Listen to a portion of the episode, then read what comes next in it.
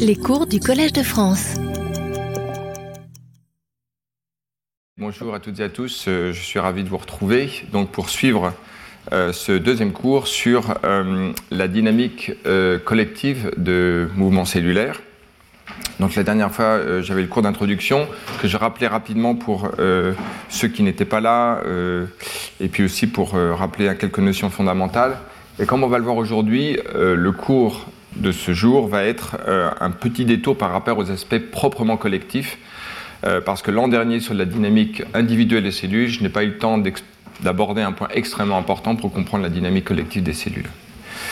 Donc, euh, la dernière fois, j'illustrais et je montrais que si l'on regarde la matière vivante à ses différentes échelles, c'est-à-dire déjà de l'organisation à quelques centaines de nanomètres, hein, de, euh, population de filaments d'actine ou de microtubules et jusqu'à des animaux euh, de beaucoup plus grande échelle, donc à travers 10 puissance 7 ordres de grandeur, on a des dynamiques collectives qui euh, se rencontrent et qui peuvent et qui montrent un certain nombre de points communs que j'ai écrits à droite. Le fait que c'est une matière qui est intrinsèquement active au sens où elle est auto-propulsive.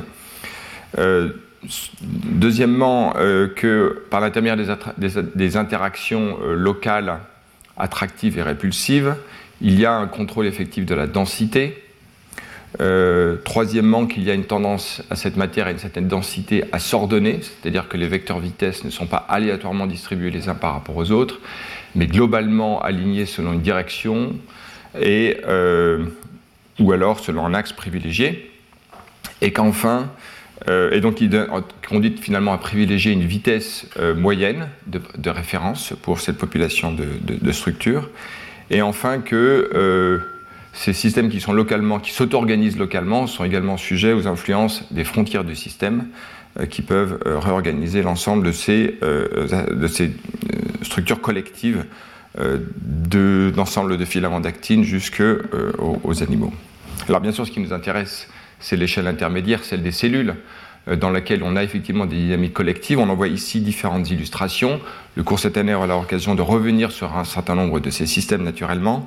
Je montre ici à gauche in vitro des populations de cellules à très forte densité, euh, à confluence euh, de cellules épithéliales, et on voit qu'il y a des mouvements, alors globalement, localement ordonnés. Hein. On voit ici par exemple qu'il y a un courant vers la gauche sur une longueur qui est de l'ordre de 10 fois plus grande que la taille de la cellule, mais globalement, euh, la dynamique des cellules n'est pas globalement organisée aux échelles de l'ensemble du tissu. En revanche, par exemple, dans les systèmes in vitro en bas, donc un travail de Benoît Ladoux et de ses collègues, on voit ici maintenant un mouvement rotatoire collectif qui est beaucoup plus ordonné déjà. Et puis au cours du développement, on voit des systèmes maintenant différenciés, régulés, que l'on aura l'occasion de revoir notamment dans le quatrième cours, dans lequel on voit maintenant des dynamiques collectives beaucoup plus ordonnées, beaucoup plus contrôlées dans l'espace et le temps, euh, j'y reviendrai. Et puis évidemment, également, le troisième grand champ d'études en dehors des systèmes in vitro du développement, c'est le cas de tumeurs invasives, dans lesquelles on voit ici dans un matrigèle des groupes de cellules qui quittent la sphéroïde initiale et qui adoptent un comportement collectif euh, invasif et dont on sait les connaissances, les, conséquences d'un point de vue euh, pathologique. Alors ici, voilà le, le résumé des grands points que l'on a vus la dernière fois et que j'aimerais rappeler l'étude euh, du modèle phénoménologique de Turner et tout euh, sur euh, le, comportement collectif des animaux permet de rendre compte d'une tendance phénoménologique à ces systèmes à avoir une densité de référence et une vitesse de référence. Le modèle ne définit pas quelle est cette densité de référence ni quelle est cette vitesse de référence, mais elle montre comment toute déviation par rapport à ces modèles et ces densités de référence, le système comme il revient à une espèce d'homéostasie, d'une homéostasie. Euh, mais comme on l'a vu dans le cas des cellules, même si effectivement les cellules à confluence, à une certaine densité critique, vont commencer à avoir une dynamique collective, on voit qu'il y a une dynamique au fait de ces cellules qui, n'est pas, euh, qui est complètement indépendante de la densité et qui en fait dépend des propriétés mécaniques des interactions cellulaires, et plus spécifiquement, comme on l'a vu dans un parcours, alors que historiquement on était parti d'une situation dans laquelle adhésion, c'est-à-dire force d'interaction entre cellules, ou énergie d'interaction entre cellules, et motilité étaient vues de façon antagoniste, on avait parlé de Paul Weiss et de Fretter, progressivement au cours des années une meilleure compréhension du phénomène d'adhésion, incorporant le, mécanisme intrinsèquement hors d'équilibre actif de l'adhésion et son caractère dissipatif, permettait de comprendre l'adhésion en tant qu'un système qui n'est pas contradictoire avec le mouvement et qui même le favorise et euh, à la différence euh, de l'adhésion dans les systèmes qui sont passifs, comme les colloïdes, dans lesquels effectivement euh, l'adhésion empêche effectivement toute, toute, fluidité dans le système. Donc j'ai eu l'occasion de parler de transition de rigidité qui permet de rendre compte de ce caractère fluide du mouvement dans les tissus intrinsèquement cohésifs. Et à quelques exceptions près, une en particulier que j'avais citée, globalement, la dynamique collective des cellules ordonnée est associé à une dynamique locale, donc une transition de rigidité, un état plus fluide du système, disons, euh, qui euh, se passe à confluence euh, en raison de propriétés particulières des interactions cellulaires, notamment du couplage ou de l'association ou de l'interaction entre contractilité et adhésion de ces cellules. Donc je vous réfère aux détails du cours précédent, mais je voulais rappeler ces points importants. Et puis finalement, et c'est peut-être le point le plus important pour rentrer dans le cours d'aujourd'hui, euh, le fait que si on veut maintenant ordonner globalement ces euh, vecteurs vitesse sur l'ensemble du tissu, d'accord, à ce moment-là, il va falloir briser la symétrie globale du système. Et cette symétrie globale du système peut répondre à euh, des caractéristiques auto-organisées intrinsèques au tissu ou alors à des paramètres externes. Alors on voit ici une illustration de cette notion en partant d'une configuration de vecteur vitesse aléatoire dans un système qui serait pré-confluence ou juste à confluence, on voit dans un certain nombre de cas donc un ordonnancement des vecteurs vitesse sans que l'on voit euh, d'individualisation de cellules qui auraient un caractère de leader particulier au sens où elles entraîneraient le troupeau. Euh, toutes les cellules sont globalement euh, équivalentes les unes par rapport aux autres et elles s'ordonnent localement par des couplages locaux. Mais il existe des cas, comme on le verra illustré dans différents euh, exemples, où en fait il y a bien des leaders qui s'individualisent et qui ont un rôle important, euh, qui, si on les fait disparaître par différentes méthodes, en fait la, dynamique collective disparaît. Et qui peut être par une brisure de symétrie intrinsèque au système, ou alors biaisée par des paramètres externes de nature mécanique ou chimique. On aura euh, l'occasion de revenir sur ces situations. Donc ici, on voit ici le rôle quand même prédominant, bien que pas systématique, de phénomènes de guidage euh, des cellules. Alors l'an dernier, euh, j'avais parlé du guidage d'un point de vue chimique. Aujourd'hui, on va devoir voir un aspect du guidage qui est purement mécanique, qui est important pour comprendre les dynamiques collectives. Donc je suis obligé de euh, finalement d'étendre le cours de l'an dernier pour finalement mieux asseoir les conditions d'une compréhension de la dynamique collective. Alors justement, il n'est pas inutile de rappeler en fait les grandes notions de la motilité cellulaire, à savoir le fait qu'une cellule doit décoder son environnement. Euh, détecter un certain nombre de signaux dans son environnement qui euh, peuvent être de nature euh, physico-chimique, la concentration d'une molécule évidemment, mais également les paramètres mécaniques ou même le champ électrique, la lumière dans d'autres cas, suivant les systèmes. ce décodage de l'environnement a un impact sur en fait une, capacité qu'a le système à briser sa symétrie. Alors souvent la brisure de symétrie est spontanée dans la cellule, elle est simplement influencée par un paramètre externe, donc ce n'est pas vraiment une relation déterministe euh, euh, du, guidage sur la brisure de symétrie, mais plutôt en fait une stabilisation ou en fait un biais en fait dans cette tendance naturelle qu'ont les cellules à briser leur symétrie. Et donc euh, c'est pour ça que je parle de conditions où c'est déterministe ou de conditions stochastiques où il va y avoir un biais de polarisation sur un système qui est intrinsèquement capable de le faire. Et donc l'interaction entre ces deux va donc donner une polarisation de la trajectoire de la cellule l'occasion de le voir dans le cas euh, à la fois de la marche sur un substrat en 2D euh, ou en 3D, mais également, même dans le cas de la nage, évidemment, de bactéries. Et puis finalement, également, euh, pour finir, évidemment, la réponse mécanique des cellules, c'est-à-dire leur capacité à générer leur propre mouvement, et qui dépend des conditions de l'environnement. On a vu deux grands cas de figure, la, force de, la génération d'une force qui dépend en fait typiquement de la contractilité d'un réseau d'actomyosine ou de polymérisation d'actine, et également la transmission des forces par l'interaction avec le substrat, soit sous forme de force d'adhésion euh, spécifique, ou alors sous forme d'interaction euh, plus labile, en grande quantité, qui donne des forces de friction effectives sur le système. Mais le point que je voulais maintenant rappeler, c'est que, qui est en fait euh, nécessaire, euh, qui introduit le cours d'aujourd'hui, c'est le fait que le décodage de l'environnement et la réponse mécanique des systèmes peuvent certes s'appréhender comme deux euh, concepts différents l'un de l'autre, mais justement en raison du fait que les cellules en fait, mesurent ou sont capables d'appréhender les paramètres physiques de l'environnement, en fait, l'environnement euh, joue directement sur la mécanique du système et la mécanique peut directement appréhender un paramètre physique de l'environnement. Donc, en fait, euh, le, guidage mécanique d'une cellule dépend en fait d'une interaction directe entre ces deux notions.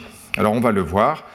Aujourd'hui, donc, euh, je, je rappelle d'abord les éléments essentiels dans la motilité en deux dimensions d'une cellule à savoir qu'il y a les forces de propulsion qui dépendent de la polymérisation d'actine, en fait, qui viennent, euh, le meilleur modèle pour rendre compte de cela, c'est le Brownian-Ratchet, euh, dans laquelle, euh, qui dépend en fait de l'interaction entre les fluctuations de la membrane ou en fait de, des déformations élastiques des filaments d'actine et puis leur nucléation spécifique à la leading edge de, ces cellules. D'accord? Donc on a cette force de, de propulsion qui vient de la nucléation d'actine, l'interaction avec la membrane, une transmission des forces liée au couplage spécifique avec les points d'adhésion intégrines dépendants avec le substrat, c'est le modèle euh, de l'embrayage ou du clutch qui est ici à euh, considérer pour expliquer donc, euh, comment donc on a ces forces de transmission qui permettent le mouvement antérograde de la cellule.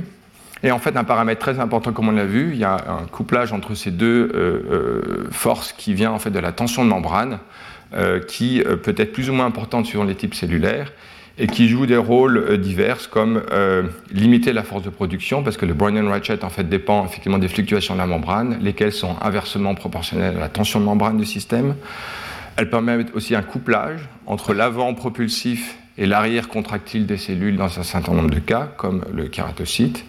Et enfin, euh, tout cela peut être réglé. Donc voilà les trois grandes notions physiques importantes pour comprendre la motilité en deux dimensions.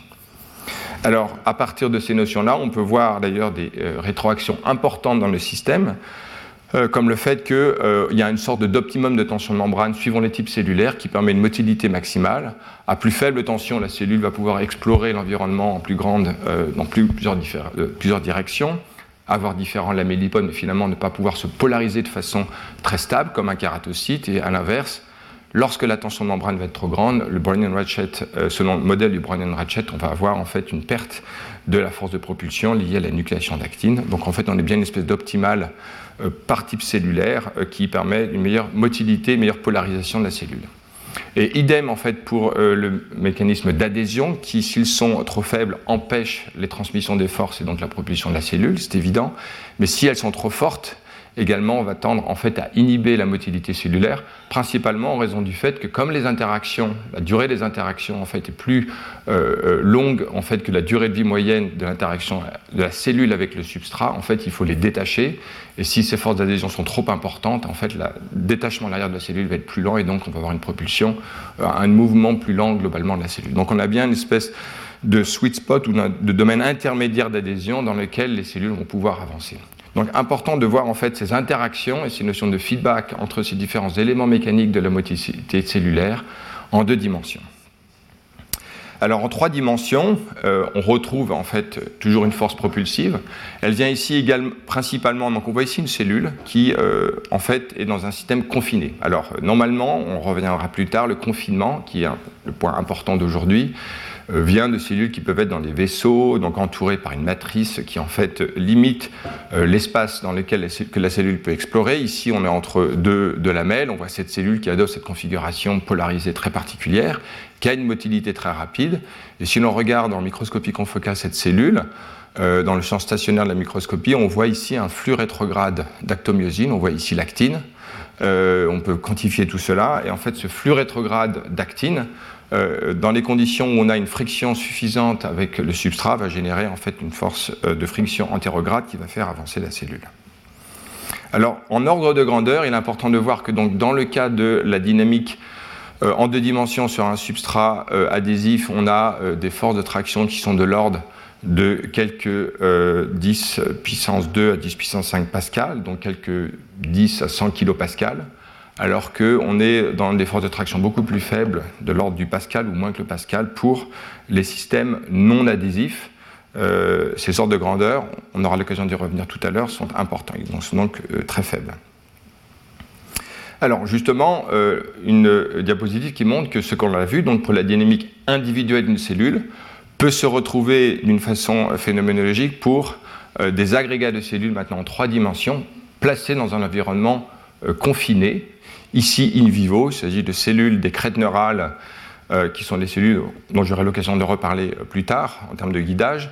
On voit ici plusieurs dizaines de cellules qui forment un agrégat euh, qui brisent leur symétrie avec un avant propulsif et un arrière contractile. Donc en fait, ce que le supracellule ici euh, accomplit et ce que la cellule individuelle fait, euh, elle avance dans un environnement confiné et il y a un, mouvement convectif où en fait, notamment les cellules ont un mouvement rétrograde vers la partie arrière de l'environnement. Alors dans ce système, il n'y a pas d'études précises qui montrent les forces de friction de l'environnement ni qui les quantifient, mais d'un point de vue phénoménologique, on retrouve un certain nombre de choses qui sont similaires à ce qui se situe au niveau de la cellule. Et vous avez ici les ordres de grandeur de différence entre les deux. Alors maintenant, si l'on regarde justement euh, dans un système plus in vivo, alors ce système magnifique sera l'objet d'un case study, d'un cas d'étude euh, approfondi euh, au quatrième cours. J'ai vraiment choisi en fait des systèmes. Après avoir vu un certain nombre d'éléments essentiels de base, je les intégrerai dans des études de cas in vivo dans lesquels on verra les différentes composantes euh, agir.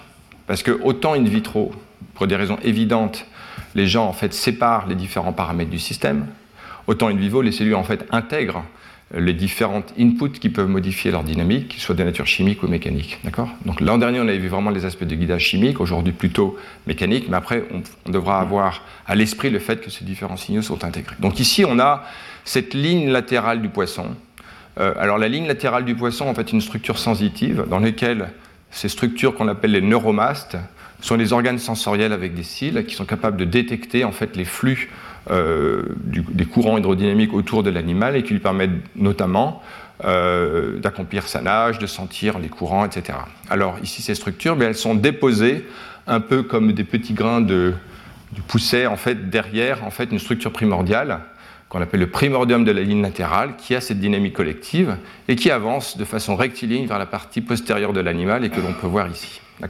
Donc on retrouve ici, d'un point de vue phénoménologique, d'ailleurs une dynamique interne très importante, donc un état en fait, on va dire fluide du système, mais néanmoins, on voit en fait aussi une, dynamique globale euh, d'avancer euh, vers la partie postérieure. Alors finalement, lorsque l'on regarde ce système, on ne peut pas manquer de se poser la question qu'est-ce qui guide en fait la direction de cette structure vers la partie euh, postérieure? Donc la question de guidage est vraiment une question fascinante qui convient d'appréhender sous toutes ses formes. Alors, rappelle encore des notions essentielles de chimiotactisme euh, concernant en particulier les eucaryotes. Vous voyez ici ces expériences euh, remarquables dans lesquelles une petite pipette qui euh, induit un gradient d'AMP cyclique attire très rapidement toutes ces cellules qui ont une structure un peu amoeboïde, qui ont une motilité typiquement conforme aux cellules en trois dimensions sous confinement. et donc on a ici un gradient qui attire ces cellules. Alors, concernant le chimiotactisme, et en regardant à la fois les stratégies mises en œuvre par les cellules eucaryotes, qui ont des ordres de grandeur de plusieurs dizaines de microns, on va dire, et des cellules prokaryotes qui ont l'ordre de grandeur d'un micron, on voit euh, deux grandes stratégies se dégager. La première qui est la détection d'un gradient spatial localement par la cellule, assez grande pour détecter ce gradient, et qui euh, peut être soit un gradient détecté directement de l'extérieur, soit généré par la propre cellule, on y reviendra. Mais également un gradient euh, décodé temporellement par une cellule trop petite pour le décoder localement, mais qui va avoir un mécanisme de mémoire pour l'intégrer, pour comparer en quelques secondes la concentration et biaiser une marche aléatoire. Euh, globalement, en fait, dans ces deux systèmes, on retrouve des points communs, notamment la tendance qu'ont les systèmes à avoir en fait une marche aléatoire biaisée par le gradient de concentration, donc une vision beaucoup moins déterministe que celle que l'on pouvait avoir au début, en tout cas chez les eucaryotes. Et deuxièmement, on retrouve des points communs comme une tendance au système à s'adapter et d'avoir une mémoire qui, dans le cas des prokaryotes, en fait, permet le décodage temporel de la concentration, et dans le cas euh, des prokaryotes, est associé, euh, cet effet de mémoire, on peut le voir comme une forme qui explique la persistance de la motilité de ces cellules, euh, en ce sens que par exemple il y a souvent un phénomène de couplage qui se repère et pas forcément totalement compris, en partie compris entre la polarisation des cellules et les aspects mécaniques, notamment les forces de traction exercées par les cellules ou le euh, courant rétrograde des cellules. Donc ça, on a eu l'occasion de le voir l'an dernier, mais important de, de voir ces différentes stratégies de détection d'un signal chimique autour de la cellule. Alors finalement, venons-en maintenant euh, à ce point sur la question centrale, c'est les cellules certes peuvent s'orienter par un signal chimique, mais en vertu même du fait que l'interaction avec le substrat en deux dimensions et en trois dimensions, comme je viens de le rappeler, est de nature intrinsèquement mécanique, on peut formuler l'hypothèse que les cellules n'ont pas forcément besoin en fait d'avoir recours à un signal chimique autour d'elles. Elles peuvent directement utiliser la nature mécanique du système de propulsion pour en fait lire un signal mécanique dans l'environnement et se propulser et s'orienter leur marche à partir de là. Donc voilà les deux points que l'on va voir aujourd'hui. Euh, et donc là finalement, euh, euh, on va voir comment les cellules décodent l'environnement mécanique et l'utilisent comme un signal de guidage, qui, dans les cas qui seront étudiés, fonctionne dans des conditions contrôlées où il n'y a plus de gradient chimique extérieur, mais on aura à cœur de savoir que in vivo, les cellules intègrent en fait ces deux inputs de l'environnement. Les variables environnementales du système sont de nature intrinsèquement mécanique ou physique, on va dire, mais euh, on peut les découpler, on peut les décomposer en deux grandes entités, des notions purement mécaniques, comme la rigidité du substrat. Euh, sur un substrat euh, rigide, les mécanismes d'interaction avec le substrat peuvent donner naissance à des forces de propulsion importantes, s'il y a brisure de symétrie et inversement sur un substrat mou qui euh, va réduire la motilité. Euh, il y a également en fait les, phénomènes de couplage mécanochimique entre le système propulsif euh, du réseau d'actine et les forces d'adhésion avec la matrice extracellulaire. Donc ces mécanismes d'adhésion peuvent être spécifiques et importants, on y reviendra, et également des forces d'interaction qui sont beaucoup plus labiles, beaucoup plus faibles et qui sont plus liées en fait aux interactions de nature de friction avec l'environnement. Mais il y a également un autre paramètre physique de l'environnement qu'on peut appeler en fait sa géométrie. Euh, pour commencer, euh, les dimensions de l'environnement, étant donné que, par exemple, en deux dimensions, mais même en trois dimensions, les cellules peuvent interagir avec un substrat euh, sous forme de matrice extracellulaire. Celui-ci peut être en une dimension, en par exemple une fibre de collagène, mais également en un plan ou alors même une structure en trois dimensions dans laquelle la cellule va se déplacer. Alors imaginons aussi tous les intermédiaires, savoir que in vivo, euh, en réalité, les cellules naviguent dans un environnement fait de fibres dont l'orientation varie. Donc en fait, la dimensionnalité qu'une cellule explore in vivo est beaucoup plus complexe que les formes idéalisées que l'on caractérise quand je vais parler de deux dimensions ou trois dimensions. Euh, voilà une chose importante à avoir à l'esprit. Et puis également, ce qu'on peut caractériser euh, sous le vocable de topologie de l'environnement, ou la topographie plus exactement, à savoir le fait que l'environnement euh, peut euh, avoir des structures euh, beaucoup plus complexes qui peuvent jouer un rôle important, son caractère discontinu, discret, qui peut définir à la fois des, structures qui vont empêcher la, la, progression de la cellule, jouer un peu comme des conditions de frontière qui limitent sa progression, donc qui vont jouer un rôle important. Donc toute la géométrie en fait joue un rôle important, donc ce sont ces deux paramètres qui euh, joue un rôle important comme variable physique euh, contrôlant la migration cellulaire.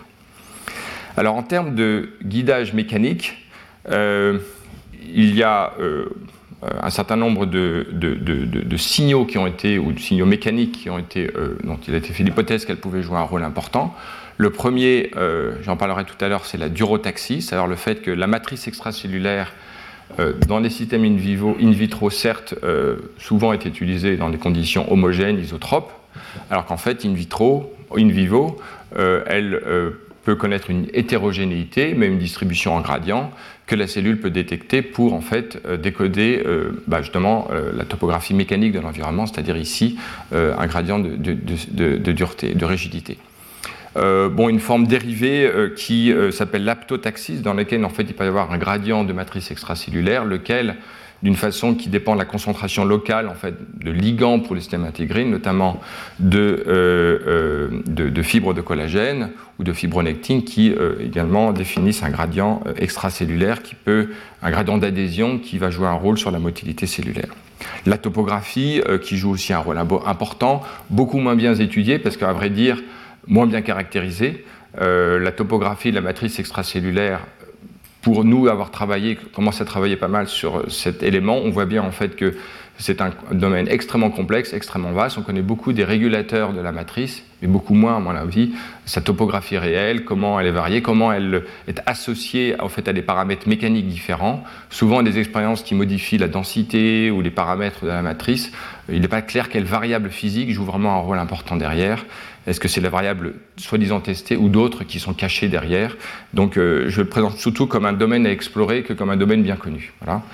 Et finalement, donc les, euh, à la fois pour explorer en deux dimensions, en trois dimensions, les deux guidages mécaniques dont j'aimerais parler, c'est en deux dimensions la durotaxie et en trois dimensions la barotaxie. On verra que la durotaxie joue en particulier un rôle très important dans le guidage collectif des cellules. Alors aujourd'hui, d'abord pour commencer, je vais vous parler de barotaxie, savoir, comme je vais l'introduire tout à l'heure, euh, bientôt, le fait que l'environnement, euh, le fluide que la cellule explore, peut jouer un rôle important pour biaiser une marche ou une motilité de la cellule. Alors, on va successivement aborder le principe de la barotaxie, les données expérimentales qui semblent corroborer son existence, un modèle mécanique qui peut rendre compte de ce processus, avec quelques ordres de grandeur à la clé, les mécanismes cellulaires ou moléculaires potentiellement impliqués, une régulation de ce processus in vivo et l'impact que peut savoir en termes de navigation et de physiologie d'un système. Voilà, donc c'est un système sur lequel j'aimerais explorer. À vrai dire, il n'y a pas énormément d'études, et donc je me suis appuyé sur quelques études qui ont été faites, en partie par l'équipe de Anna Maria Lennon Duménil à l'Institut Curie. Et euh, on va voir ici son importance. Alors déjà, pour mettre les choses, dans l'environnement physiologique de ces cellules. Euh, on va parler ici, on aura à l'esprit en fait surtout des cellules du système euh, immunitaire, et en particulier des cellules dites cellules dendritiques, qui peuvent exister dans deux euh, locus différents physiologiques. La partie périphérique, pensez à la peau par exemple, dans lesquelles les cellules dites immatures ont des conformations assez complexes qui euh, leur permettent de patrouiller de façon, semble-t-il, aléatoire l'environnement pour détecter des bactéries ou d'autres euh, substances euh, potentiellement nocives pour l'organisme. Puis après, en fait, un état où elles vont avoir une motilité dirigée à travers les vaisseaux lymphatiques et rejoindre les lymph nodes, les nœuds lymphatiques dans lesquels elles vont rencontrer les cellules lymphocytes T euh, pour relayer l'information, on va dire qu'elles ont détectée. Et donc on a deux types de dynamiques, on y reviendra à la fin de ce cours. Va une dynamique de, de, patrol, c'est-à-dire vraiment d'exploration aléatoire dans un environnement, et en fait une dynamique dirigée. Alors effectivement, ces cellules, euh, on navigue au moins dans deux environnements topographiques confinés et complexes. Le premier, c'est se frayer un chemin entre des cellules euh, qui forment tout sous le tissu interstitiel de la peau, d'autres cellules, comme on peut le voir ici, qui peut les amener à se déformer assez profondément, ou alors la matrice extracellulaire qui forme un enchevêtrement complexe de collagène ou d'autres matériaux de la matrice extracellulaire et qui euh, va obliger la cellule également à se frayer un chemin. Alors ici, on voit bien donc deux représentations euh, schématiques. Regardez ici à droite un film qui montre en rouge, mais aussi en vert, en fait, deux populations euh, marquées différemment des mêmes cellules dendritiques, qui en fait ont un mouvement de patrouille euh, peu ordonné, euh, bien qu'en fait ici on soit dans le lymph node, donc dans cette tissu-là, où en fait certaines cellules, normalement, j'essaie de suivre les cellules qui auraient un mouvement un peu plus dirigé. En fait, on est ici dans cette structure dans laquelle les cellules ont déjà euh, comment dire, euh, détecter un signal, a priori, et euh, elles sont peut-être en la recherche de d'autres lymphocytes. En tout cas, ici, on a l'environnement natif de ces cellules, qui est un environnement complexe. On n'en voit pas tout, notamment la matrice n'est pas, pas marquée. Mais disons que quand on va voir plus tard des expériences in vitro très contrôlées, ayez à l'esprit en fait que ces cellules en fait naviguent un environnement très complexe, tridimensionnel, fait de matrices et d'autres cellules, entre lesquelles les cellules doivent se frayer un passage. Alors justement, pour étudier ces systèmes de façon plus quantitative, euh, les euh, chercheurs ont, recours à des systèmes in vitro dans lesquels euh, des petits labyrinthes contrôlés dans la géométrie contrôlée permet en fait de faire naviguer des cellules dans, un arbre. On voit ici un exemple dont j'avais parlé l'an dernier de confinement dans les structures maintenant, dans la topographie. Ce n'est pas le sujet hein, d'aujourd'hui, mais je montrais simplement comme un exemple de motilité dans lesquelles les cellules sont capables d'avancer dans un canal. Ce n'est pas un canal lymphatique, mais imaginez qu'un canal lymphatique où le tissu interstitiel peut ressembler grosso modo à un environnement complexe, euh, certes moins ordonné que celui-ci, mais dont la topographie peut varier et qui est confiné et qui oblige les cellules à se frayer un passage par une motilité sous confinement dépendant de la friction, comme je l'ai rappelé tout à l'heure. Alors justement, euh, en revenant au modèle qu'avait développé Guillaume Salbreux avec Eva Palour il y a maintenant un certain nombre d'années, en 2015, cet article dont j'avais parlé en détail et aussi d'ailleurs euh, Jean-François l'avait mentionné, euh, en fait, cet article en fait, met en évidence les éléments essentiels pour comprendre la barotaxie. On a une force de friction propulsive en rouge qui vient en fait de, de l'écoulement du cortex vers la partie postérieure. On a un gradient de contractilité, donc on a une brisure de symétrie de la cellule qui va euh, accumuler l'actomyosine dans la partie postérieure. On reverra les données tout à l'heure. Et ce gradient de contractilité de la cellule, qui vient de sa brisure de symétrie, engendre un écoulement rétrograde de euh, l'actomyosine. Et cet écoulement rétrograde de l'actomyosine peut, dans certaines conditions, les conditions de friction avec l'environnement, générer en fait une force de friction propulsive, donc dirigée vers l'avant, et le coefficient de friction alpha étant euh, montré ici. Mais en fait, ce qui va opposer le mouvement potentiellement, c'est euh, la force de poussée en fait, du fluide, F drag, qui dépend du volume de la cellule, donc dans cet environnement, et puis euh, donc de ce coefficient de, résistance du fluide, alpha d. Et euh, on voit bien que donc voilà les deux forces en jeu dans le système finalement. Et l'an dernier, je n'avais absolument pas parlé de conditions. Enfin, j'avais mentionné l'importance de cette force, mais on n'avait pas étudié plus en détail euh, l'impact que cela pouvait avoir en termes de guidage. J'avais néanmoins montré cette, euh, cette figure qui illustre que si l'on regarde finalement la vitesse normalisée de la cellule et euh, la friction euh, normalisée, c'est-à-dire le coefficient de friction normalisé sur alpha d, qui est le coefficient de, résistance du fluide, alpha d, on voit bien qu'il y a d'abord un régime évident où si alpha, la friction est inférieure à la euh, coefficient de friction de, poussée du fluide, à ce moment-là, on ne va pas avoir de motilité, parce que la cellule ne peut pas déplacer la colonne de fluide en avant d'elle. Euh, en revanche, lorsqu'on ce alpha commence à de l'ordre de grandeur de alpha d plus important, à ce moment-là, la vitesse euh, commence à augmenter jusqu'à une valeur maximale, puis un plateau. Et donc, euh, on voit bien ici illustrer le fait que les valeurs relatives de ces deux coefficients déterminent les conditions de la motilité. Et donc, on peut imaginer qu'il y a des conditions dans lesquelles, si la friction est insuffisante, alors dans l'étude de euh, euh, euh, Eva Palour et Guillaume Salbreux, ils avaient varié en fait par la BSA les forces de friction, ils avaient même quantifié, et donc ils avaient déterminé effectivement l'importance expérimentale de ce coefficient de friction, mais ils n'avaient pas varié le paramètre de l'environnement, c'est-à-dire alpha d, c'est-à-dire le coefficient de, de résistance du fluide. Et donc c'est un peu ça qu'il va falloir explorer, car la cellule, dans les environnements naturels, peut explorer des résistance de l'environnement plus ou moins importante à friction égale. Alors justement, le dispositif expérimental, en tout cas théorique considéré, est celui dans lequel maintenant on va jouer, on va jouer sur alpha D. Donc voilà, pour bien comprendre, ce que l'on va avoir maintenant dans le modèle physique, ce qui va être modifié d'une façon ou d'une autre, ça va être en fait la, la résistance du fluide.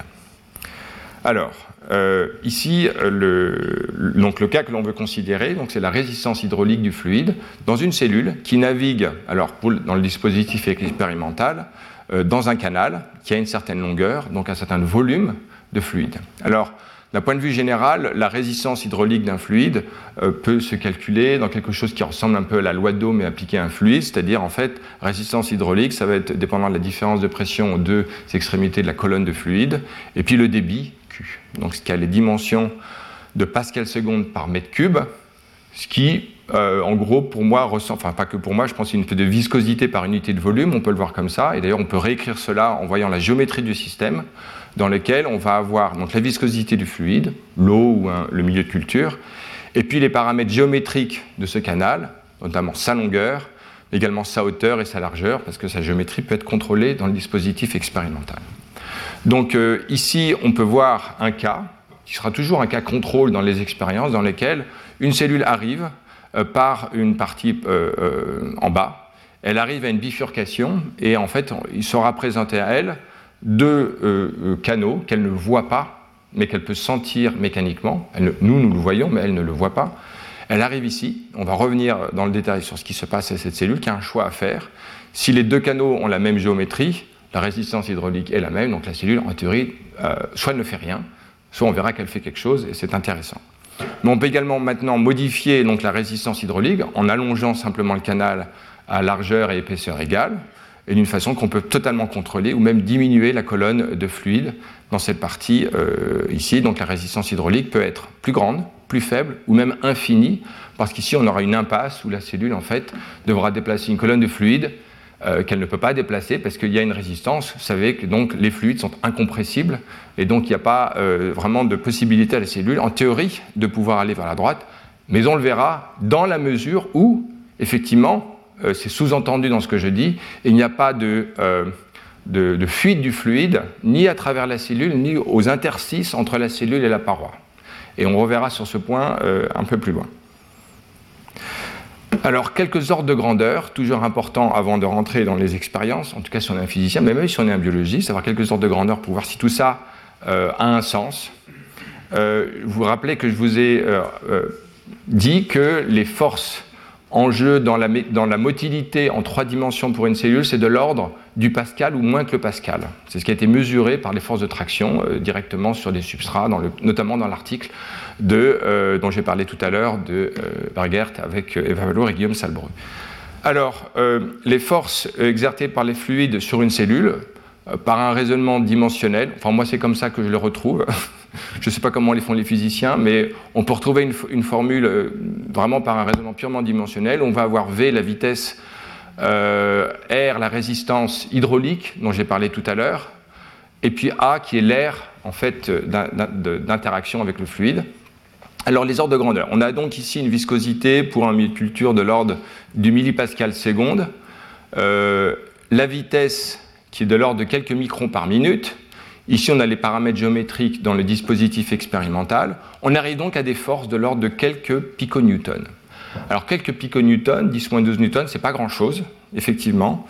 Si on le rapporte en fait à une cellule sur une surface d'un micron carré, c'est-à-dire euh, quelque chose qui est de l'ordre du pascal ou moins, euh, donc finalement, la résistance hydraulique, en tout cas les forces qu'offre la résistance hydraulique, vont être quelque chose qui va être de l'ordre de grandeur des forces mesurées expérimentalement du mouvement en fait lié au mouvement d'une cellule dans un, environnement confiné. Alors euh, justement, si je me réfère encore à ce travail de Bergert et collègues dont j'ai parlé, dans les données supplémentaires où on trouve toujours les détails très importants, notamment d'un point de vue quantitatif, on voit dans les différents cas de friction euh, appliqués au système des forces euh, qui sont euh, de l'ordre de, quelques piconewtons ou moins. Et donc, on est dans l'ordre de grandeur, effectivement, de ce que je vous avais dit. Donc, si vous voulez, pour résumer la situation, on va dire que la résistance hydraulique que pourrait exercer l'environnement sur une cellule est au moins de l'ordre de grandeur euh, des forces mises en jeu pour le mouvement de ces cellules. Alors, à, vue de nez, on aurait tendance à dire est-ce que ça peut vraiment jouer un rôle important ou est-ce que c'est pas trop faible? Alors, euh, on va revenir sur cela. Euh, moi, ça m'aurait presque un peu découragé d'étudier ce genre de phénomène parce que c'est peut-être un peu trop faible. Mais on va voir que les données expérimentales montrent de façon très très claire que ça joue un rôle. Et on va petit à petit passer d'une vision où ça pourrait jouer un rôle déterministe ou à une situation dans laquelle ça va plutôt biaiser en fait une capacité que la cellule d'intrinsèquement organiser euh, sa, de briser sa symétrie et de se déplacer, et qui offre une différence. Je vois que Pierre Sans veut poser une question. Oui, par force balance. Oui, oui, je suis tout à fait d'accord. Donc finalement, c'est dans l'ordre de grandeur. Ça peut jouer un rôle, mais c'est quand même. Euh, euh, bah, oui. Mais après, il y a peut-être d'autres éléments qui ne sont pas pris en compte dans ce modèle qui vont être peut-être des écoulements un peu plus complexes dans l'interaction donc il y a toujours équilibre des forces, on est bien d'accord. La question est-ce que, est que, les forces décrites sont suffisantes pour rendre compte du système? Là, on a finalement simplifié, on dit bah, là, il y a un, monopole lié à l'attraction, enfin aux éléments mécaniques du système, et on a la résistance hydraulique. Mais on passe sous silence d'autres éléments mécaniques qui peuvent potentiellement être importants. Euh, voilà ce que j'aurais tendance à dire. Mais en tout cas, euh, l'avantage de ce modèle, c'est qu'il définit très clairement les variables du système. On a des réserves de grandeur, et donc en théorie, ça peut jouer un rôle. Mais euh, on n'est pas. voilà. Alors, les données expérimentales ici vont, comme on va le voir, alors je me réfère en fait à l'article fondateur en 2013, donc c'est il y a même pas dix ans, qui en fait a, commencé à, en fait, à proposer l'idée de la barotaxie euh, d'une façon, enfin on verra, oui, la barotaxie. La première chose c'est que quand on met des cellules en confinement, euh, on peut voir que leur déplacement, donc ici vers le haut en allant vers la droite, on a ici le temps. Cette cellule ici, qu'on ne voit pas, mais elle est finalement marquée par l'absence de marqueurs du fluide, où on a ici des petites billes fluorescentes rouges, et comme on peut le voir, lorsque la cellule se déplace vers le haut, bah, elle déplace le fluide. C'est assez logique, mais ça permet de vérifier qu'il n'y a pas de fuite notoire, euh, notable du fluide sur les parties euh, latérales. Donc, euh, où on aurait pu imaginer, par exemple, que la cellule, en fait, fait passer le fluide à travers elle, et elle accumulerait à ce moment-là les billes et les pousserait au fur et à mesure de sa marche. Ce n'est pas ce qui se passe. La colonne de fluide se déplace avec les billes en même temps que la cellule avance. Il y a bien une corrélation très forte entre ces deux vitesses. Alors, dans le dispositif expérimental euh, qui permet de mettre en évidence la barotaxie, je vous montre ici donc les petits canaux. On a une cellule qui arrive par en bas, vous la voyez ici en bleu. Elle arrive en fait à cette bifurcation. Lui ont offert deux possibilités, aller vers la gauche ou aller vers la droite. Et on voit que cette cellule qui est très plastique hein, adopte une configuration globalement en T, avec une petite protrusion vers la gauche, une petite protrusion vers la droite, et la partie derrière qui reste en bas du T.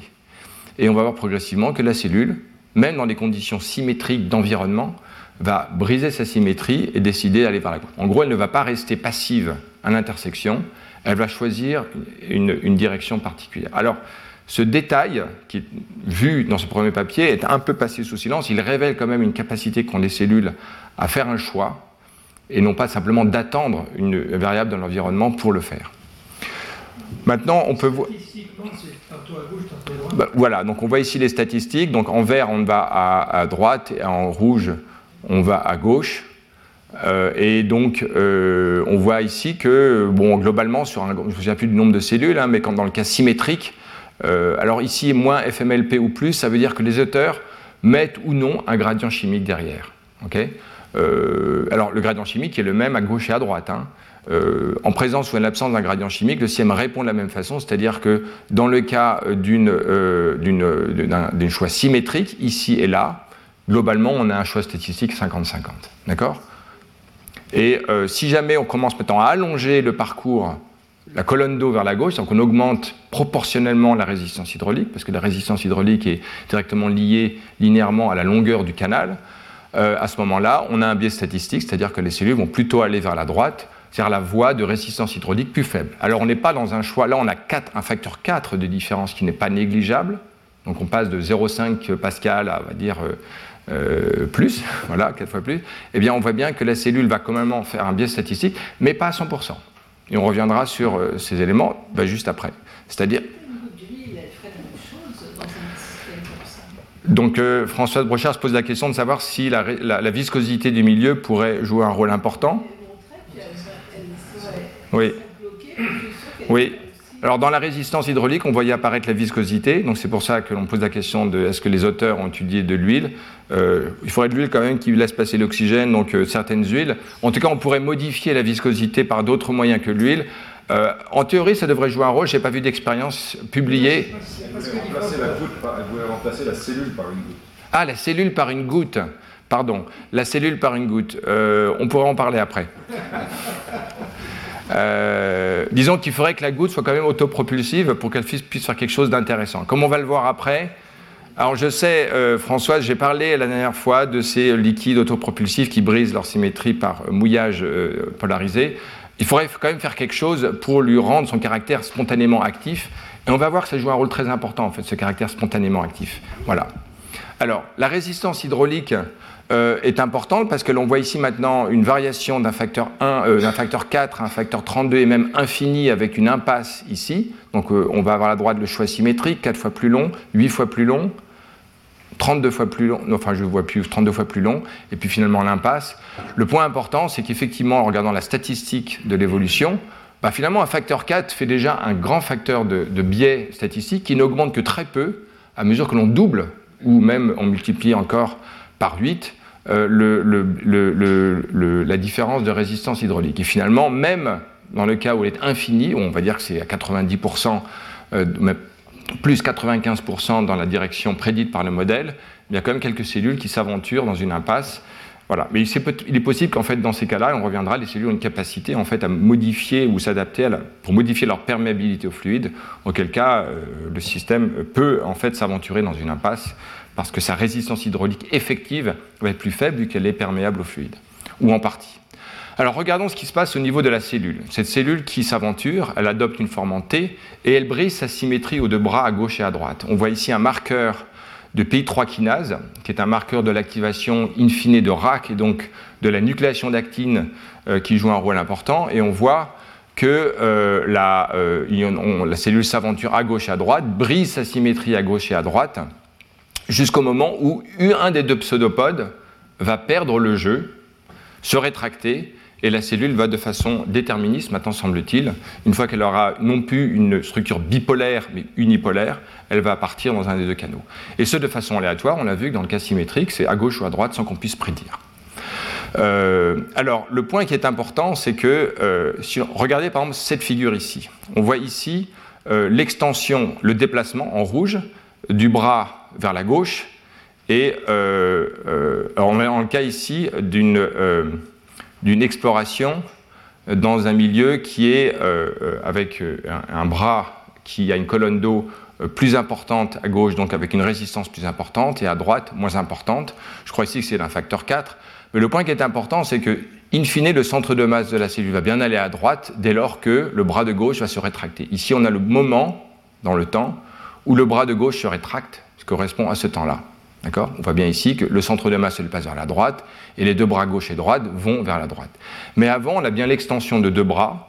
Alors les auteurs disent, et moi je ne comprends pas comment ils peuvent le conclure, que la vitesse d'extension des deux bras gauche et droite est différente, et même qu'elle est non seulement différente, qu'elle est prédictive de l'évolution future de la cellule. En fait, les données euh, sont euh, relativement peu convaincantes, donc je préfère le présenter comme une hypothèse, même si présentée comme une conclusion dans l'article. Et on reviendra plus tard sur euh, cette interprétation un tout petit peu tendancieuse, mais le point important, c'est qu'il y a quand même ici une caractérisation très claire de la phénoménologie et du fait que les cellules ont grosso modo en fait une extension que je dirais égale à gauche et à droite, alors même que l'on voit que la polarisation de la cellule est plutôt un peu biaisée vers la gauche dans ce cas particulier euh, ou dans ce cas particulier. Donc en fait, cet exemple montre, et il y en a beaucoup, que euh, la cellule pour globalement aller vers la droite, alors que euh, il va y avoir une, polarisation euh, de la cellule qui est, semble-t-il, selon un certain temps, orientée à l'inverse par rapport à cette cellule. Mais on verra qu'il y a un certain nombre de détails qui manquent dans cette étude. Donc je, le présente parce que c'est l'article fondateur de l'étude de la barotaxie, mais c'est aussi l'article préliminaire, donc il est assez normal qu'il ne réponde pas à toutes les questions que l'on peut se poser. Ici, une expérience intéressante montre comment la chimiotaxie et la barotaxie peuvent rentrer en compétition et comment la cellule en fait processe l'information qui, dans le cas que l'on va voir, est contradictoire. Parce qu'ici, en fait, la cellule va s'aventurer euh, à une bifurcation où elle va euh, étendre donc un pseudopode vers la gauche, vers la droite, et on va lui présenter à gauche, au niveau de ce point blanc, le signal chimique FMLP, donc cette molécule chimotactique, qui va être euh, inactive si on ne fait rien, et qui peut être active si on la décage avec de la lumière bleue ou je ne sais plus. Donc en gros, on va apporter un chémoattractance dans la partie gauche de la cellule. S'il n'y a pas de barotaxie, on connaît la réponse, la cellule va s'orienter vers le signal de forte concentration. Or ici, en dépit de ce signal chimotactique présenté vers la gauche, et qui se voit par le fait qu'il y a une polarisation de la cellule montrée en bleu vers la gauche, en fait la cellule va néanmoins faire un choix d'aller vers la droite, vers la voie de faible résistance à la colonne hydraulique, la faible résistance hydraulique, ce qui montre que la cellule est capable en fait de contrecarrer un signal chimique dont on sait la potentialité en suivant un signal barotactique. En tout cas, en suivant un signal géométrique de l'environnement qui, d'après le modèle barotactique, est supposé avoir un rôle important pour biaiser le mouvement de la cellule. Donc, euh, le point important euh, à ce stade, c'est que euh, euh, voilà, la barotaxie peut contrebalancer l'effet du chimiotactisme. Une question de Pierre Sens? Oui, parce que c'est le signal AKT. C'est là que c'est un peu ambigu et il va falloir revoir en fait tout le mécanisme de, parce que la motilité de ces cellules, en toute rigueur, euh, et on va le voir dans l'étude suivante, elle est vraiment gouvernée par un écoulement rétrograde d'actomyosine lequel, euh, enfin, là, ils utilisent ce signal comme si on était dans un cas de motilité en 2D avec une éclation d'actine, alors qu'en fait, euh, on va y revenir après, euh, ça, ça serait plutôt l'arrière de la cellule. La partie qui, a plus d'actine, dans une cellule en 2D, en 3D en confinement, là où il y a plus d'actine, en tout cas plus de myosine et d'actine, c'est l'arrière qui va. Donc, quelque chose de pas très clair. Donc, je voulais pas trop rentrer dans ces détails. J'ai pas envie d'accabler l'étude qui est vraiment intéressante parce qu'elle définit un peu les bases, mais il y a des choses qui, évidemment, et euh, les questions euh, révèlent euh, même peut-être certaines contradictions. En tout cas, c'est un article important qui de fait fait référence parce qu'il établit le contexte. Alors justement, rentrons dans une étude plus récente qui montre de façon, qui répond en partie aux questions que l'on peut se poser, On va partir en fait d'une description de, de, la mécanique de la cellule qui est conforme à ce qu'on a vu plus en détail l'an dernier. Jean-François Geny avait détaillé ça encore plus du point de vue de la physique, mais qui définit en fait un réseau d'actomyosine euh, qui a des euh, contractilités euh, spontanées de son système avec une amplitude du stress contractile qui dépend en fait des caractères auto-organisés de ce réseau d'actomyosine.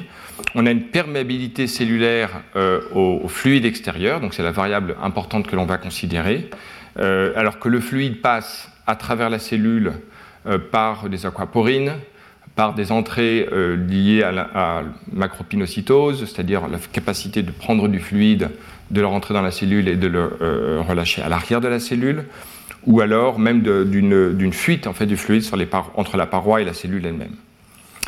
Ces systèmes sont excitables euh, au-delà d'un seuil particulier pour plein de raisons liées aussi au caractère advectif du réseau d'actomyosine. En fait, ce système peut s'amplifier ou lors de sa capacité de répondre en fait, aux contraintes mécaniques à l'intérieur du réseau, ces systèmes sont excitables et donc à partir d'un état euh, de, contractilité faible, peut rapidement s'auto-organiser de façon euh, euh, unipolaire, produisant un flux ou un, flux qui peut être unidirectionnel, centripète, etc. Donc ces fluctuations donnent naissance à un état polarisé macroscopique de la cellule. Et dans ce contexte, on va étudier maintenant ces cellules qui doivent faire un choix à une bifurcation. Alors déjà, avec ce modèle, on reproduit euh, la phénoménologie euh, typique d'une cellule dans laquelle on a, alors regardez ici euh, dans le modèle, donc une polarisation du réseau d'actomyosine, densité d'actine et myosine, ici les données expérimentales de ces cellules moyennées où on voit en fait effectivement une concentration de la myosine à l'arrière de la cellule et de l'actine. et on a ici, donc il s'agit de cellules immatures, des cellules dendritiques immatures, et ici on a la dynamique maintenant du flux d'actomyosine vers la partie postérieure de la cellule. Et on voit ici les données euh, dans le cas de, euh, de, données expérimentales. Donc là, on est dans un cas de bifurcation dans lequel la cellule va rentrer et va faire un choix entre une partie à gauche de faible résistance hydraulique ou, à droite avec une plus grande résistance hydraulique. Et on va regarder en fait euh, la, une forme normalisée de la résistance hydraulique qui va être en gros R plus delta R divisé par R. Et ce que l'on peut voir, donc conformément à ce qui a été montré dans les expériences euh, de l'article précédent, c'est qu'il y a bien une sensibilité, euh, enfin une dépendance aux paramètres de résistance hydraulique relatif, en regardant donc le biais de polarisation euh, et, de, déplacement de la cellule. On voit aussi le fait qu'une faible différence génère en fait une grande partie du biais et qu'après on arrive à une saturation, qui est dans le cas même d'une impasse total d'un des voies, on n'est pas dans une situation où on a 100% de déplacement euh, dans une direction donnée, mais néanmoins un biais statistique fort. Alors le point qui est important ici, c'est que si l'on regarde en détail, et dans les données expérimentales en bas, et dans les données simulées sur les bases du modèle que je vous ai euh, qualitativement rappelé, euh, on peut retrouver en fait, d'abord le modèle récapitule la phénoménologie, mais la phénoménologie est la suivante. C'est que si l'on regarde dans le cas d'une bifurcation à un embranchement symétrique, où la bras gauche et droit sont similaires du point de vue de leur géométrie et donc de la résistance hydraulique, on voit que le bras gauche et le bras droit, ou l'inverse, peu importe, les deux bras en fait ont d'abord une, dynamique de croissance qui est égale. D'accord On voit la superposition de ces deux courbes, jusqu'au moment où l'un, celui qui va perdre, va réduire sa croissance, arriver à un maximum, puis se rétracter. Donc en fait, au début, les deux bras gauche, alors c'est encore plus clair dans les données euh, simulées, on va dire, euh, sans doute parce qu'il y a moins de bruit et le modèle est simplifié par nature, on voit en fait vraiment une, équivalence dans le cas euh, d'une bifurcation symétrique ou asymétrique entre les deux bras. Mais il y a bien un moment où il y a une différence entre l'un des deux, il y en a un qui ralentit, puis après qui va se rétracter, et on a donc une translocation macroscopique de la cellule vers le côté où la cellule a brisé sa symétrie. Mais si euh, le, biais statistique euh, ne vient pas, euh, n'est pas détecté en fait à un stade où les deux protusions, les pseudopodes s'aventurent dans la partie gauche et droite, c'est qu'a priori la résistance hydraulique est déjà en fait théoriquement mesurable par les cellules, ne joue pas un rôle déterministe immédiat dans l'orientation de la cellule. Et donc, et même dans un cas de brisure de symétrie, alors que l'environnement est symétrique, ce que l'on a vu, ça veut bien dire que le système est capable de faire un choix spontanément sans que les variables de l'environnement ne jouent un rôle. Donc on est plutôt dans un cas où, au lieu d'avoir par défaut la cellule attend un signal de, nature barotactique. La cellule en fait est capable spontanément de briser sa symétrie, ce qui peut se comprendre en raison du caractère excitable du réseau d'actomyosine qui peut briser sa symétrie spontanément. Et c'est avec cette symétrie, briseur de symétrie spontanée, que l'on a vu abondamment l'an dernier, qui en fait pourrait être biaisé maintenant statistiquement par des variables de l'environnement et en particulier le paramètre de résistance hydraulique. Donc voilà ce qui colle beaucoup mieux un, à la phénoménologie des données expérimentales, et deuxièmement, même à ce qu'on connaît et ce qu'on comprend du système en fait, d'un réseau d'actomyosine qui est intrinsèquement euh, polarisable parce que excitable. Alors, euh, on peut voir ici d'ailleurs les données simulées et expérimentales qui montrent que, regardons, moi je suis expérimentaliste, je préfère quand même regarder les données expérimentales, euh, mais le modèle récapitule en fait cette phénoménologie, donc il est a priori plutôt correct. Euh, on voit ici qu'une cellule qui s'aventure a deux pseudopodes, et on voit bien qu'il y en a un moment, celui qui est en train de se rétracter, qui a globalement plus euh, d'actine, et ici plus de myosine, que l'autre pseudopode qui lui continue son chemin. Donc là, on est dans un cas où la cellule est en train de passer d'un état, on va dire, bipolaire équivalent entre gauche et droite, à un état où en fait les deux bras, l'un a fait un choix, et donc il y a une structure globalement en train de s'unipolariser, euh, et la cellule va donc se déplacer conformément au modèle où le flux d'actomyosine va être dirigé vers la partie en bas, vers les deux, la partie qui est en bas euh, complètement et la partie à droite qui est en train de se rétracter. D'accord? Donc cette repolarisation de la cellule se fait en fait spontanément. Elle se produit même dans une structure où les deux bras sont symétriquement équivalents du point de vue de la résistance hydraulique. Voilà. On voit ici les données quantifiées euh, dans les cas des cellules simulées ou des cellules réelles, où on voit que dans le cas notamment du cas symétrique, hein, il y a une polarisation de euh, l'actine, d'accord? Donc le rapport. Alors c'est pas une polarisation euh, extrêmement importante, hein, c'est quelques, on est à 15%, mais qui est encore plus important lorsque l'on a en fait une structure asymétrique. Donc voilà, donc le modèle qui convient mieux pour expliquer ces données, c'est qu'en fait une, une, différence de des forces de résistance hydraulique du fluide va biaiser en fait le caractère spontanément euh, excitable d'un système et amplifier les fluctuations du système. Alors, euh, de fait, la polarisation euh, de la cellule, d'accord, va de pair ou est corrèle avec le biais statistique à la bifurcation. On voit ici un index de polarité pour trois variables expérimentales, la contractilité, c'est-à-dire myosine 2, ou des paramètres de polymérisation ou dépolymérisation d'actine en bleu et en vert, L'index de polarité étant en fait le ratio entre ce qu'on voit à un pôle versus l'autre divisé par la somme, la différence entre les deux divisé par la somme. Et donc on voit bien cette belle corrélation entre ces différents paramètres. Donc clairement, lorsque la polarité euh, est plus importante, on a un biais statistique qui est plus important en termes de choix de cellules dendritiques immatures. Euh, et de façon concordante avec cette observation, lorsque l'on mute myosine 2 dans les cellules dendritiques, on voit à la fois l'index de polarité euh, réduit et surtout en fait euh, un, impact sur le choix statistique, le biais statistique du choix des cellules à une bifurcation lorsqu'on les présente face à euh, une résistance hydraulique différente. Alors, comment les cellules détectent la résistance hydraulique? Alors, j'ai présenté un article, c'est encore relativement peu connu, qui donne une possibilité de quels pourraient être les signaux détectés par la cellule. On est ici dans un cas de cellules qui sont soumises euh, d'abord à une pression hydrostatique de quelques pascals, donc quelque chose qui est globalement de l'ordre de grandeur de ce qu'on a vu important dans les expériences. Et ce que l'on observe, c'est euh, au moment où on applique cette euh, pression, un petit augmentation de la signalisation calcium, de la concentration de calcium dans la cellule, par rapport à une situation où en fait on inhibe le calcium avec le GTA.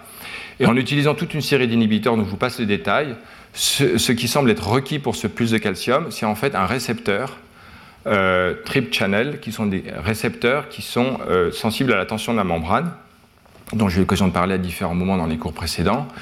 Et TRPM7 en particulier, hein, qui est ici euh, muté par RNAi, empêche en fait cette signalisation de calcium. Donc finalement, un récepteur dans la tension de la membrane, en fait, pourrait induire un flux de calcium. Alors c'est assez logique, on sait que quand une cellule est soumise à une pression à une contrainte extérieure liée à la pression hydraulique, en fait, la tension dans la membrane qui résulte euh, peut activer des, récepteurs qui sont spécifiquement sensibles à la tension de la membrane. Alors vous avez sans doute à l'esprit piezo. En fait, piezo ne joue pas de rôle ici. L'inhibiteur n'a aucun impact. L'inhibiteur de piezo 1 et 2, euh, donc vous voyez ici. Mais par contre, ce récepteur joue un rôle euh, spécifique important. Cela induit.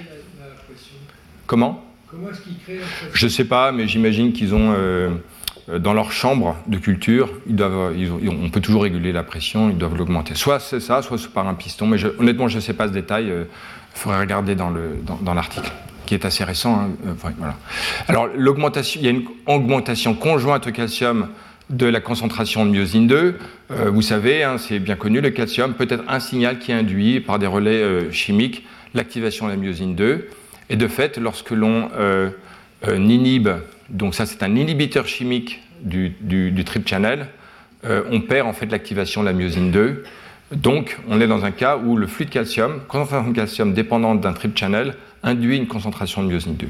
Cette concentration de myosine 2, c'est typiquement ce qui peut biaiser typiquement le, la, ce qui peut biaiser euh, la, tendance qu'a une cellule à briser sa symétrie. Si tout d'un coup un signal extérieur va augmenter localement un peu la myosine 2, la cellule peut directement se repolariser, en tout cas elle va biaiser sa tendance naturelle à se repolariser. Donc maintenant les, auteurs étudient, alors un cas un peu plus complexe, je ne sais pas pourquoi ils ont choisi une trifurcation, mais en fait une bifurcation suffirait. Euh, on voit ici une cellule qui arrive à un choix entre une colonne hydraulique de résistance qui, euh, un, plus faible ou plus importante vers la droite, et on regarde en fait l'extension de trois branches dans ces trois directions. Le point important, c'est que donc, la résistance hydraulique est plus faible ou plus forte en fonction des paramètres géométriques.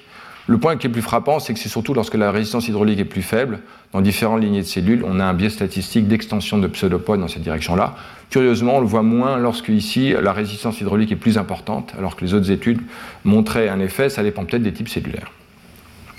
En tout cas, lorsqu'on regarde maintenant le paramètre euh, étudié par ce système, c'est-à-dire la concentration de calcium, bien, on peut voir qu'il y a une concentration de calcium qui est plus faible lorsque la pression hydraulique est plus faible, légèrement plus importante lorsqu'elle est plus forte par rapport à la valeur de référence, et que cela dépend du trip channel ou de la contractilité cellulaire également. On voit ici euh, l'image de signalisation de concentration de calcium par un marqueur fluorescent. On voit très bien que euh, la concentration de calcium dans la cellule euh, est typiquement modifiée dépendante du trip channel.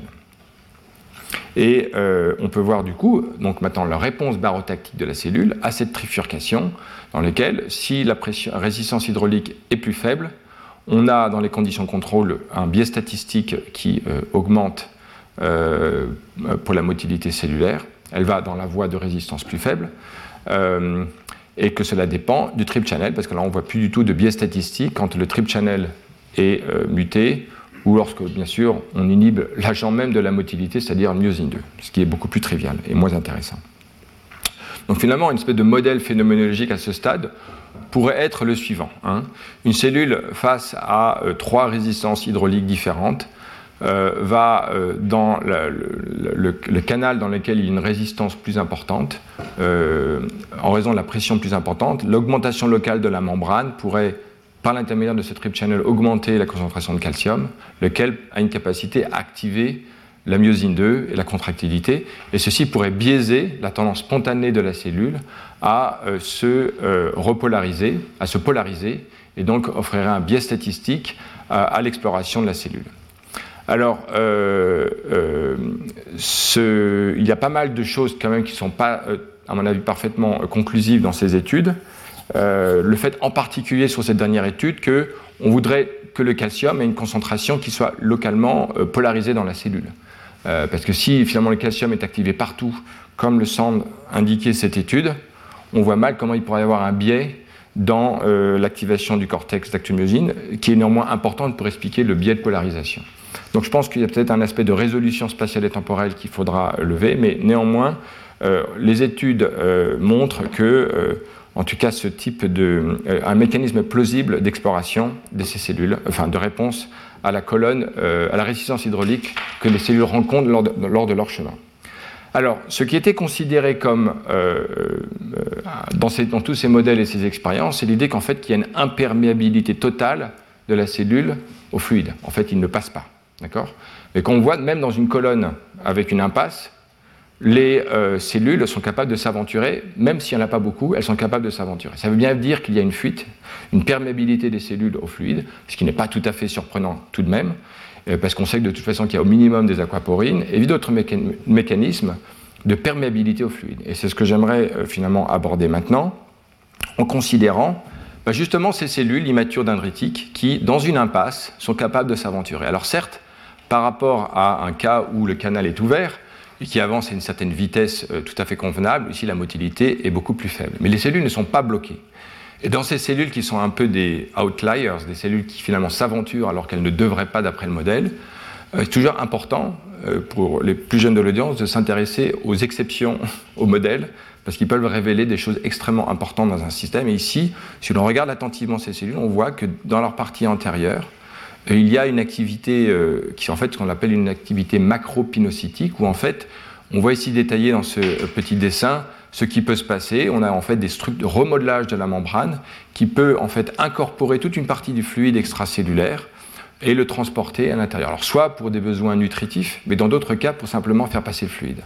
Et donc on voit ici une corrélation entre des cellules qui devraient avoir une réponse barotactique, qui ont une réponse barotactique, mais celles qui arrivent néanmoins à s'aventurer à un endroit qui leur est interdit par la physique, par la résistance hydraulique, elles arrivent néanmoins à avancer tout doucement, et cela corrèle avec une activité macropinocytique, c'est-à-dire avec la possibilité d'une perméabilité au fluide, lequel évidemment modifie les paramètres du système. Donc, regardons cela de plus près. Alors, quand on, euh, une cellule immature, euh, euh, dans des canaux plus grands. Donc, si on augmente le canal de la cellule, il y a bien un moment où en fait la cellule va être dans un canal si grand qu'elle ne va pas pouvoir bloquer par sa taille euh, néanmoins corpulente le fluide aux parties latérales du fluide, euh, du canal. Et donc on peut voir que, alors c'est le cas où euh, la surface de la section en fait est non plus de 20 mais de 30 microns. À ce moment-là, les cellules perdent leur activité barotactique et elles ont à ce moment-là, donc 30 microns carrés versus 20 microns carrés, elles commencent à avoir une activité euh, macropinocytique. Alors, l'étude n'explique pas pourquoi la cellule répond, modifie son activité macropinocytique en fonction du diamètre de la cellule. Euh, vous pourrez euh, spéculer sur ces questions, mais je ne vais pas aborder ce point. Euh, on peut imaginer par exemple que la, résistance euh, au fluide peut en fait induire par la tension de membrane une modification de tous les mécanismes de, régulation de la tension de membrane, lesquels pourraient jouer un porto dans la macropinocytose. Si vous avez une membrane qui est très tendue, une forte tension, typiquement, elle ne va pas pouvoir faire beaucoup d'endocytose. Et peut-être que là, euh, une mesure de l'environnement peut modifier en fait un tout petit peu euh, euh, sa, tension de membrane et par là même les activités d'endocytose. Enfin, ça, ce sont des spéculations. On peut voir en fait cette perméabilité au fluide ici. On voit en rouge comment le fluide peut en fait fuir sur les parties latérales, en plus de ces vésicules qui peuvent transporter le fluide potentiellement vers l'arrière. Alors, le point qui est important, c'est que dans ces conditions-là, euh, on a euh, donc un uptake du fluide qui est plus important, conformément au modèle de la macropinocytose. Et deuxièmement, si l'on regarde le cas euh, de cellules dans une section faible, qui n'ont pas de macropinocytose, qui sont donc théoriquement imperméables au fluide, on a bien une réponse bérotactique. Le biais est celui qu'on a vu précédemment. En revanche, lorsque la section est plus grande, et on a une activité macropinocytique et donc une perméabilité plus grande, là on perd la réponse barotactique euh, dans les cas où on a même une impasse, c'est-à-dire le cas extrême où la cellule ne doit pas pouvoir s'aventurer, elle le fait quand même. Euh, voilà, quelques exemples euh, outliers. Donc clairement, on a une corrélation inverse entre activité macropinocytique et réponse barotactique. Et c'est ce qui se voit ici dans des cellules où on voit le biais statistique maintenant de cellules dendritiques matures qui, elles, d'accord, ont de façon intéressante, donc celles qui ont rejoint le lymph node, d'accord, elles euh, n'ont pas d'activité macropinocytique et elles ont une réponse barotactique. Les cellules immatures, ce sont les cellules qui patrouillent dans le tissu extracellulaire, euh, périphérique dans la peau, qui n'ont pas de directionnalité dans leur mouvement, on va revenir, alors que les cellules matures, elles, ont un comportement quasiment balistique où elles vont aller directement vers le chemin le plus court pour arriver vers le lymph node. Et elles, elles ont une réponse euh, barotactique qui corrèle avec une absence d'activité macropinocytique. Alors finalement, la variable maintenant qui nous reste à considérer pour euh, expliquer cela d'un point de vue physique, c'est en fait la, euh, euh, perméabilité effective des cellules au fluide, qui dépend donc du rapport entre la résistance au fluide, qui est l'inverse de la perméabilité, et la résistance hydraulique. Donc ce paramètre zeta sur R peut être très faible, et on voit ici donc vers le bas, alors que ce ratio est de plus en plus faible, ça correspond donc à une perméabilité effective qui croît, et qui corrèle donc avec une activité macropinocytique plus importante. Et si on prend une valeur intermédiaire, on voit que présenté face à un choix avec une résistance hydraulique d'un certain facteur, exemple un facteur 4, eh bien, il y a un biais statistique qui correspond à la réponse barotactique que l'on a vue. Si maintenant on augmente la perméabilité des cellules parce qu'on augmente l'activité macropinocytique, à ce moment-là, par exemple dans un canal plus large, à ce moment-là, euh, on n'a donc plus du tout de réponse barotactique, euh, alors que si ce facteur est plus faible, on a pour une valeur même plus faible du ratio de résistance hydraulique, euh, du rapport de résistance hydraulique entre les deux voies, une réponse barotactique majeure. Donc ça c'est le modèle. Dans les données expérimentales, on peut voir que les cellules qui ont une faible, donc maintenant catégorisées selon leur activité macropinocytique, donc dans un canal de 20 microns carrés ou 30 microns carrés de section, on voit ici que les cellules euh, dans ce cas, et elles sont barotactiques, vont très peu explorer l'impasse, alors que ici, où elles ont une activité macropinocytique plus importante, ces cellules, en fait, les mêmes cellules, vont avoir une exploration plus importante parce qu'effectivement, elles vont aller beaucoup plus dans l'impasse. En présentant maintenant les cellules à un cas euh, plus complexe, ça en fait ne sont pas les données expérimentales, je, précise, c'est trop beau pour être vrai, mais en tout cas le modèle présente euh, le modèle quand on les présente face à un labyrinthe, on reviendra sur le labyrinthe tout à l'heure, euh, lorsque l'on euh, euh, ce paramètre zeta c'est-à-dire c'est-à-dire la perméabilité effective de cellules. Donc ici, on augmente la activité macropinocytique, on, réduit la réponse barotactique. Donc à toute bifurcation, les cellules, elles vont aléatoirement à gauche ou à droite. Donc c'est une marche aléatoire dans un graphe. Et donc elles vont explorer tout le réseau. Et donc la surface qu'elles explorent, de fait, alors qu'on augmente la taille du labyrinthe, va être plus importante que si l'on euh, euh, augmente euh, ce rapport, c'est-à-dire si jamais on augmente, on réduit la perméabilité effective des cellules et donc leur activité macropinocytique. On voit ici un comportement qui est peut-être le chemin le plus court à travers le graphe pour arriver de l'entrée à la sortie. Donc on avait déjà parlé l'an dernier, on va revenir sur cette comparaison, c'est caractère remarquable qu'en vertu de cette capacité à lire localement une variable physique qui incorpore une donnée non locale, c'est-à-dire la taille de la colonne d'eau et donc la géométrie, la cellule peut localement voir ce qui se passe à distance. Que je trouve, à chaque fois que j'y pense, absolument incroyable. Mais on voit comment un modèle simple peut expliquer théoriquement euh, un, comportement non trivial de quasi-déterminisme, alors qu'en fait les cellules sont totalement aveugles, ne voient rien directement euh, à distance. En fait, elles le voient indirectement. Donc ici, il y a un récapitulatif Hein, euh, à une bifurcation, point important, les cellules ont une tendance naturelle à briser leur symétrie en raison de leur caractère excitable. Et en fait, l'environnement va biaiser ce caractère spontanément excitable des cellules à se polariser, d'où le biais statistique. Donc, d'où le fait que ce ne soit pas non plus à 100% et le fait que ça se produise dans des cellules qui sont symétriques, face à un choix symétrique. Et euh, alors que l'on a une activité contractile suffisante, les cellules vont devenir barotactiques à mesure que, sauf si jamais elles ont une activité de, macropinocytique ou autre, qui peut être aussi des aquaporines, hein, qui en fait peuvent euh, la rendre effectivement perméable au fluide, auquel cas à ce moment-là elles vont euh, perdre leur activité barotactique et explorer beaucoup plus l'environnement. Alors, dans la barotaxie, donc c'est cette petite réflexion sur le caractère non local de la détection de l'environnement. Donc c'est ce qu'on a vu pour la barotaxie. En tout cas, dans le cas théorique, j'aimerais bien voir les données expérimentales. Je ne sais pas ce qui, Anna Maria Lennon et ses collègues essayent de faire l'expérience d'un labyrinthe pour voir si des cellules effectivement se feraient un chemin aussi beau que les simulations le montrent ici. Euh, en tout cas, euh, théoriquement, ça devrait être possible sur la base de tout ce que l'on a vu. Euh, et donc, en fait, une cellule est capable de détecter une information avant d'avoir exploré l'environnement en vertu de la détection locale d'une information non locale parce qu'elle intègre en fait la géométrie de l'environnement à distance. Alors on avait déjà vu ce concept dans des données expérimentales et simulées l'an dernier lorsqu'on avait parlé de chimiotactisme. Souvenez-vous du chimiotactisme de cellules qui ont souvent cette caractéristique qui au début était vue de façon assez paradoxale comme euh, elles ont une capacité en fait à dégrader ou faire disparaître, en tout cas dégrader, un une molécule chimiotactique. Donc si on est euh, une population de cellules présentées à un gradient euh, d'une molécule chimiotactique, en fait souvent le problème c'est que le gradient a une pente trop faible pour que les cellules puissent bien se déplacer. Donc il y a effectivement un chimiotactisme, lequel n'est pas très efficace. Ici c'est des données simulées, les données expérimentales corroborent ces données.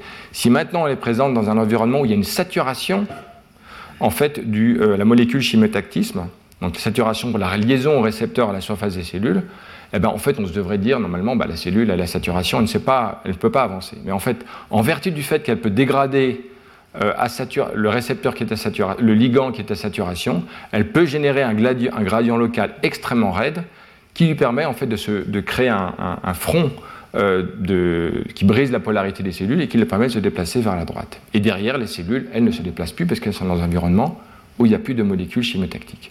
Donc ici, on a euh, un mécanisme dans lequel les cellules génèrent leur propre gradient et on va voir qu'elles sont capables, dans ce cas-là, de détecter aussi l'environnement. Parce que lorsqu'une cellule ou un groupe de cellules arrive à une bifurcation, alors là, on est dans un cas, j'ai vérifié les données, hein, la taille des cellules est beaucoup plus faible que la taille du canal, et donc, je me suis intéressé au fait que potentiellement, ils avaient oublié cette variable barotactique. En fait, typiquement, ici, elle ne peut pas jouer un rôle, il y a une perméabilité énorme. Donc ici, seule la variable chimique peut jouer un rôle.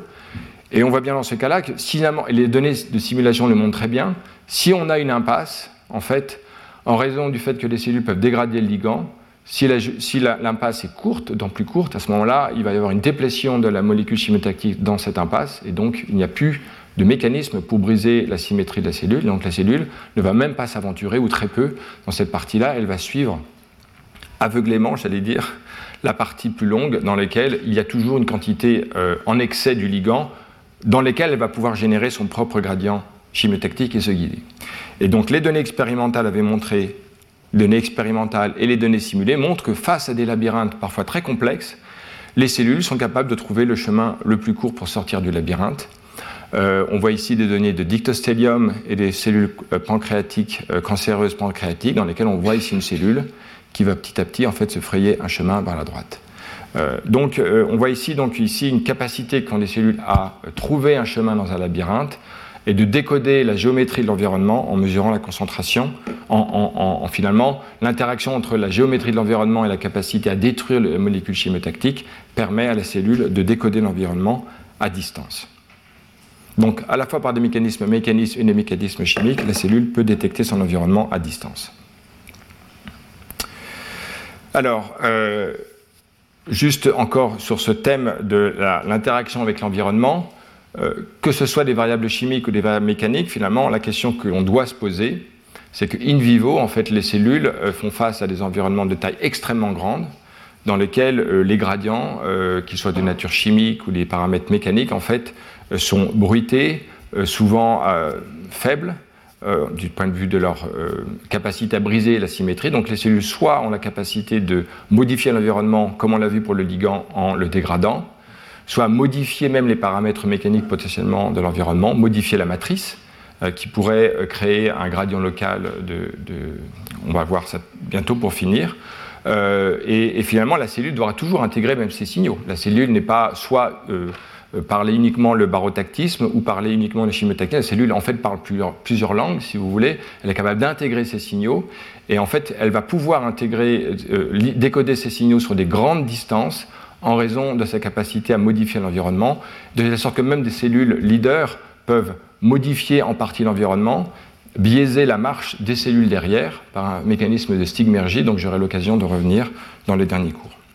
Donc, euh, pour finir, et ça sera plus rapide parce que euh, je ne vais pas pouvoir le traiter en intégralité, euh, sinon on aura un cours long. Donc dans les dernières 10 minutes euh, environ, je vais commencer par introduire le durotactisme et on finira la prochaine fois et évoluera directement vers les aspects collectifs. Donc finalement là on était en trois dimensions, on a vu un guidage mécanique en trois dimensions. On va voir maintenant un, guidage mécanique en deux dimensions, en tout cas commencer à introduire ce domaine. Alors, les données en fait euh, pionnières de ces questions-là euh, sont des données euh, qui s'intéressent aux forces de traction que les cellules exercent sur leur substrat et même la mise en évidence de ces forces de traction.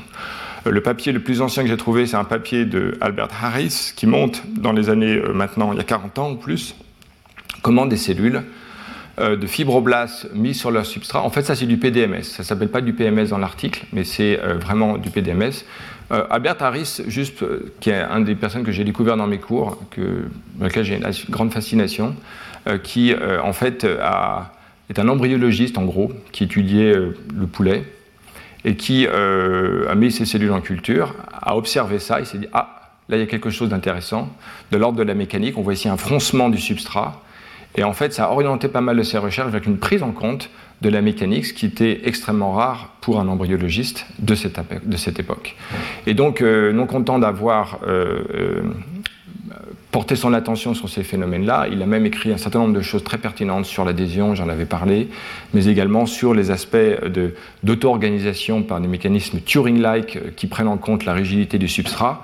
J'en ai aussi parlé, donc je n'y reviens pas, mais voilà une expérience fondatrice qui met en évidence le fait qu'une cellule mésenchymateuse capable de motilité exerce des tractions sur son substrat. Alors c'est qualitatif, et maintenant on peut faire ça de façon très quantitative en regardant les déplacements, soit de billes sur un, substrat euh, viscoélastique dont on connaît les paramètres mécaniques, la rhéologie, et à partir des champs de déplacement, on peut déterminer les champs de force de traction exertés par la cellule. Et vous voyez ici en rouge euh, les vecteurs euh, qui, de traction de force de cellules.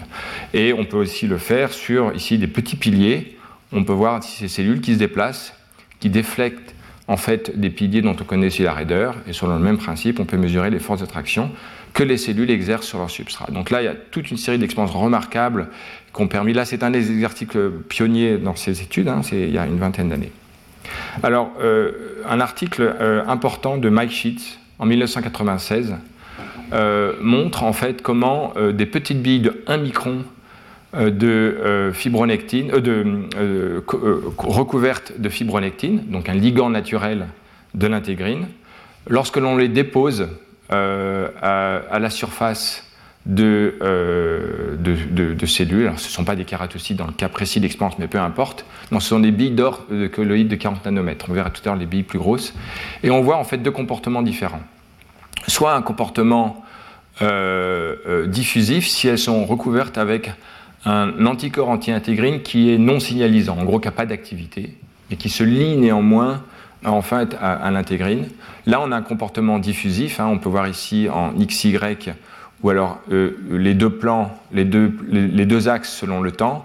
Et ici, euh, le déplacement euh, moyen, on voit ici donc un comportement vraiment diffusif. En revanche, lorsqu'elles sont recouvertes, ces petites billes d'or par un, domaine fibronectine qui est capable de se lier à l'intégrine et de signaliser, d'accord? À ce moment-là, on a un comportement euh, vraiment balistique dans lequel on a en fait un mouvement qu'on peut voir ici vers la droite, c'est-à-dire euh, selon l'axe X, et on voit ici donc selon ces différents axes, selon l'axe Y, l'axe X, a un déplacement quasi rectiligne alors qu'il est immobile selon l'axe Y dans cette représentation, et on a euh, ici euh, donc euh, un, comportement qui est, on va dire, balistique, hein, qui est orienté par une activité motrice. Et vous savez, ce qu'on a derrière l'idée, c'est évidemment le, couplage à l'actine, qui est un mouvement rétrograde, comme j'ai représenté ici par les flèches. Alors, dans un article très important, en fait, de Daniel Choquet, notre collègue à Bordeaux, que je salue par l'occasion, quand il était postdoc chez Mike Sheets, cet article important montre que si l'on prend des billes, alors maintenant un peu plus grosses, hein, euh, on, peut voir, et que l'on apporte avec une pince optique, euh, on peut voir euh, encore, suivant la concentration de la fibronectine, un comportement qui est globalement presque pas tout à fait diffusif, il a quand même en partie balistique, mais avec un comportement diffusif à la fin, alors qu'il est extrêmement balistique dans le cas d'une concentration plus forte de fibronectine. Donc il y a un effet quantitatif. De façon plus précise, lorsque l'on regarde maintenant dans les cas où il y a des concentrations qui croissent de fibronectine sur la bille, on peut catégoriser le pourcentage de billes qui sont euh, euh, non attachées, euh, ici, qui, sont, qui, ont un comportement diffusif à la membrane ou qui ont un comportement balistique, c'est-à-dire rétrograde. Et on voit que quand il n'y a pas de fibronectine, ben, en fait, aucune ne s'attache. Un comportement intermédiaire, il y a un peu de diffusion, moins, moins de, de billes non attachées, donc plus qui s'attachent, et dans ce cas, elles ont un comportement balistique, et à l'extrême, lorsqu'il y a une forte concentration de fibronectine, le comportement est totalement balistique. Donc on voit bien l'effet quantitatif de la fibronectine sur le mouvement rétrograde de ces billes euh, lorsqu'elles sont capables d'engager un couplage spécifique avec les intégrines. Alors voilà maintenant les manip, la, très belle expérience euh, euh, faite dans, cet article. Il s'agit finalement de, on va dire, d'éduquer une bille. On va la prendre, avec une pince optique, on va la placer euh, euh, aux périphéries du lamellipode, d'accord? Et avec une force du, trap optique de l'ordre de quelques supérieur à 5 piconewtons. On peut varier la force, on va voir ça. On peut faire un trapping très court de moins de 2 secondes. La bille va échapper au trap, d'accord? Parce qu'on est dans l'ordre de quelques piconewtons, d'accord? Et euh, elle va donc suivre un mouvement balistique tel qu'on vient de voir. Puis après, on repositionne le trap à l'endroit où est la bille, donc c'est ce qui se passe euh, dans ces petits pointillés. On la repiège, et là, vous voyez que lorsqu'on en exerce une force, on est capable, dans certains cas, de la recentrer à l'intérieur du trap, ce qui veut dire en fait qu'on l'a rattrapée. D'accord? Que le mouvement actif qui l'a fait se déplacer n'est pas assez fort par rapport à la force du piège optique. D'accord? Alors maintenant, voyons voir comment on varie en fait les paramètres de. On peut éduquer, c'est-à-dire attraper la bille et, euh, initialement ou la, la, repiéger plus tard. Et en particulier, on peut voir que si maintenant la, retenue de la bille initiale n'est pas de 2 secondes ou de moins de 2 secondes, mais plus importante, pendant euh, plus de 10 secondes, on voit qu'au début, en fait, la bille ne peut pas s'échapper. Elle finit néanmoins par sortir, à échapper au piège. Et si on la rattrape à ce moment-là, ben en fait, elle ne voit rien. Elle est totalement euh, aveugle, en fait, elle vit dans un piège, elle continue son mouvement rétrograde comme si de rien n'était. Donc l'interprétation des auteurs, c'est que pendant cette phase prolongée de trapping initial, on exerce une force de résistance au déplacement de la bille. Si cette force est plus importante ou qu'elle est plus longue, d'accord, ce que j'appelle l'éducation de la bille, dans ce sens, on a un renforcement du couplage actine qui explique que plus tard, lorsqu'on la repiège, en fait, elle n'est plus capable, elle n'est plus, elle n'est plus euh, retenue par le piège optique. Alors, on peut voir cette idée de façon très euh, précise dans des expériences où on varie en fait les forces euh, de retenue initiale et la force mesurée pour voir si jamais elle, échappe ou non au piège. En fait, ici, on a la force de retenue en bleu, qui typiquement peut être de quelques piconewtons, ici 6 piconewtons. Si l'on a une force de, mesure plus tard de 6 piconewtons, vous voyez que la bille euh, en fait s'en fiche parce qu'elle a été, euh, elle a échappé et elle a renforcé son couplage avec l'actine. Et donc ce renforcement fait qu'après, lorsqu'on apporte une même force de mesure, à ce moment-là, la bille ne voit plus, elle continue son mouvement. En revanche, si l'on apporte un piège avec 60 piconewtons, soit 10 fois plus, à ce moment-là, euh, elle est à ce moment-là piégée parce que la force est très importante. Et on voit ici à droite, dans différentes expériences, la corrélation entre la force de retenue initiale et la force mesurée pour voir si les, cellules, les, les billes sont euh, euh, sensibles à la force qui veut les piéger. La cinétique de, euh, dans ces différents cas hein, est la même, hein, que ce soit le temps d'échappement ou la vitesse au cours de cette partie où elles, échappent au piège est la même, donc il n'y a pas de différence en termes de la cinétique du système. En revanche, les expériences, alors assez préliminaires à ce stade, indiquent que des inhibiteurs de la phosphorylation des tyrosines. Il y a, des tyrosines sur les intégrines, c'était connu à l'époque, et si on inhibe cette phosphorylation, euh, c'est l'inhibiteur que l'on voit ici, on voit soit euh, que, euh, alors que ici le contrôle, après un piégeage long, on a un renforcement, et donc la bille ne voit plus le piège plus important, elle continue son chemin. Si maintenant on inhibe la phosphorylation des tyrosines, on voit bien que là, elle, par contre, elle est piégée, tout de suite. Donc ça veut dire que le renforcement n'a pas eu lieu euh, lorsque l'on inhibe la, la, phosphorylation des tyrosines, euh, ou même dans un cas extrême, même elle n'arrive même plus à s'échapper du piège, donc le renforcement ne se fait pas. Donc le renforcement est quelque chose qui est de nature, qui nécessite une, modification, post-traductionnelle des intégrines. Donc le, petit modèle que proposait euh, Choquet euh, c'est que dans le cas de renforcement, dans un modèle mécanique euh, avec un couplage élastique et une résistance visqueuse, on a en fait soit une augmentation du nombre de couplages, soit alors un couplage plus important qui pourrait venir d'une modification des, euh, euh, soit des propriétés de la molécule, soit du nombre de la nature, la phosphorylation, la modification de ces couplages. Tout ce qu'on en avait vu dans le cours sur l'intégrine l'an dernier, que, sur lequel je ne reviens pas, apporte des éléments d'explication moléculaire à ce qui était proposé d'un point de vue mécanique dans cet article. Et ce, en plus des phénomènes d'agrégation d'intégrine et d'occupation du récepteur en fonction de la concentration du ligand. Effectivement, euh, lorsque l'on mute les modifications post-traditionnelles de l'intégrine, ce processus ne se, produit, pas. Alors justement, ici la phrase de conclusion quasiment de l'article qui donc nous intéresse, nous proposons que uh, uh, that the physical character, namely the resistance to displacement of the substrate, is an additional cue that cells can use to orient during migration. Donc finalement, à partir du moment où on met en évidence qu'il y a un renforcement local mécanique de la cellule. Alors, il est local. Hein. Ils ont regardé une bille qui était à 2 microns de la bille qu'ils avaient entraînée et elle, rien ne s'était passé pour elle. Donc, on a vraiment un, un, un, une modification locale de ce renforcement.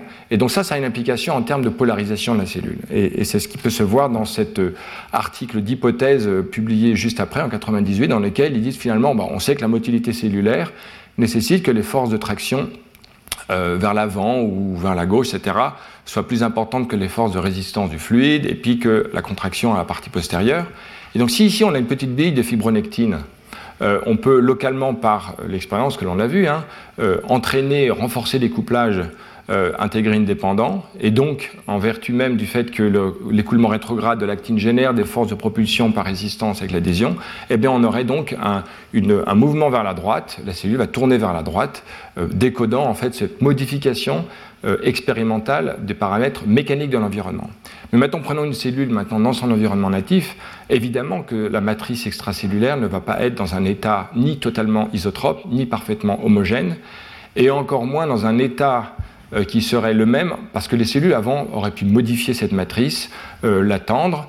On a peut-être ici une cellule en train de se contracter qui va en fait stresser la matrice, et ce caractère en fait précontraint de la matrice pourrait modifier typiquement, euh, ferait la même chose que la bille dans lesquels on exerce quelques piconewtons d'entraînement. Quelques piconewtons, c'est vraiment pas grand-chose, qui est suffisant en fait pour entraîner euh, la cellule, c'est-à-dire renforcer les couplages. Et le renforcement de ces couplages pourrait à ce moment-là modifier les forces de traction, leur distribution sur l'arc de l'avant de la cellule et induire une rotation. Donc la cellule pourrait, dans ce gradient hypothétique de, euh, dureté, de rigidité des substrats, euh, décoder ce gradient et s'orienter en fonction. Alors, la question que l'on verra la prochaine fois, c'est est-ce que les ordres de grandeur euh, nécessaires pour cela sont euh, suffisants? Alors justement, on finit par ces expériences on voit ici, donc ça c'est un peu l'article de référence du, durotactisme, en fait c'est même là que le terme a été pour la première fois euh, nommé. L'article de Choquet et Sheets et l'article que j'ai mentionné de revue mentionnent le concept mais ne nomment pas du terme de durotaxie. Mais, et là on voit les expériences où finalement on a ici une matrice souple euh, ici, une matrice plus dure. Les ordres de grandeur sont entre 140 et 300. Alors, à l'époque, on utilise encore les kilodines par centimètre carré, c'est-à-dire ça, c'est 100 pascal. Donc c'est 100 pascal. J'ai vérifié, c'est 100 pascal. Et donc quand on a ça, ça veut dire qu'on est dans l'ordre de quelques dizaines de kilopascal. D'accord? Dans quelques dizaines de kilopascal, ça colle on est sur des cellules en deux dimensions et euh, c'est ce qui, euh, effectivement, les forces de traction exercées, mesurées par les cellules sont de cet ordre de grandeur. Et euh, comme le rappelait tout à l'heure Pierre Sante, puisqu'il y a équilibre des forces, les deux collent, on est, tout le monde est content. Mais donc, dans ces ordres de grandeur, de 140 à 300 kilopascal, 10 à 30 kilopascal, donc finalement un facteur 2, on voit que les cellules venant de la partie molle vont continuer et avancer vers la partie dure, mais si elles viennent de la partie plus dure, elles ne vont pas s'aventurer dans la partie molle, elles vont plutôt s'accumuler globalement à la frontière. Donc voilà les données expérimentales pionnières qui montrent, oui, il y a un gradient, en tout cas une, marche d'un facteur 2 seulement, dans un ordre de grandeur de ce qu'il faut pour qu'il y ait de la motilité, c'est-à-dire quelques dizaines de kilopascales, on a effectivement un durotactisme. D'accord? Alors maintenant, euh, et c'est le dernier article, on regarde ici finalement l'amplitude du gradient en fonction de la valeur moyenne de la dureté du, substrat. Donc déjà, euh, si jamais on est de l'ordre d'un gradient de 1 kPa sur 100 microns, c'est pas grand-chose, bah, globalement les cellules ont une marche aléatoire, elles ne décodent rien de ce particulier, elles se déplacent. En revanche, lorsqu'on augmente d'un facteur 2 à 4, donc c'est pas grand-chose comme modification du gradient, euh, à ce moment-là, on a clairement un biais statistique vers la partie haute du gradient, donc un comportement euh, durotactique et qui lui est indépendant en fait euh, de la dureté, euh, la rigidité en fait du substrat, parce qu'ici on est entre 10 et 70 ou 80 euh, kPa, le même gradient de 4 kPa par 100 microns en fait génère clairement un biais statistique où les cellules vont remonter le gradient plutôt que de s'aventurer dans les parties basses du gradient.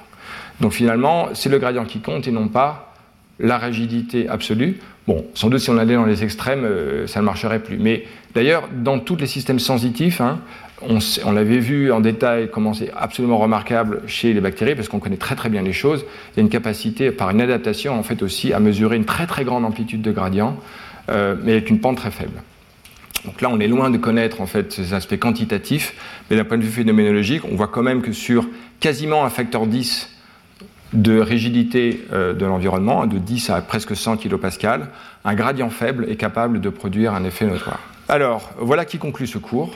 On a vu, et donc on a bien vu qu'il s'agissait d'une tangente par rapport au projet d'étudier les aspects collectifs de la motilité cellulaire, mais puisque je n'avais pas pu parler du guidage mécanique des cellules et qu'on va voir que c'est très important dans les aspects collectifs, il m'était important de euh, revenir sur le guidage mécanique de deux natures, en deux dimensions euh, ou en trois dimensions. En trois dimensions, c'est le barotactisme, dans lequel la résistance en fluide joue un rôle important, sa perméabilité au fluide, et puis la durotaxie, dans laquelle finalement c'est la rigidité du substrat qui joue un rôle important. Donc la prochaine fois, nous verrons euh, la suite du durotactisme individuel et son implication dans les aspects collectifs de motilité. On rentrera vraiment dans le cœur des aspects collectifs voilà, je vous remercie pour votre attention et à la semaine prochaine. Retrouvez tous les contenus du Collège de France sur www.colège-2-france.fr.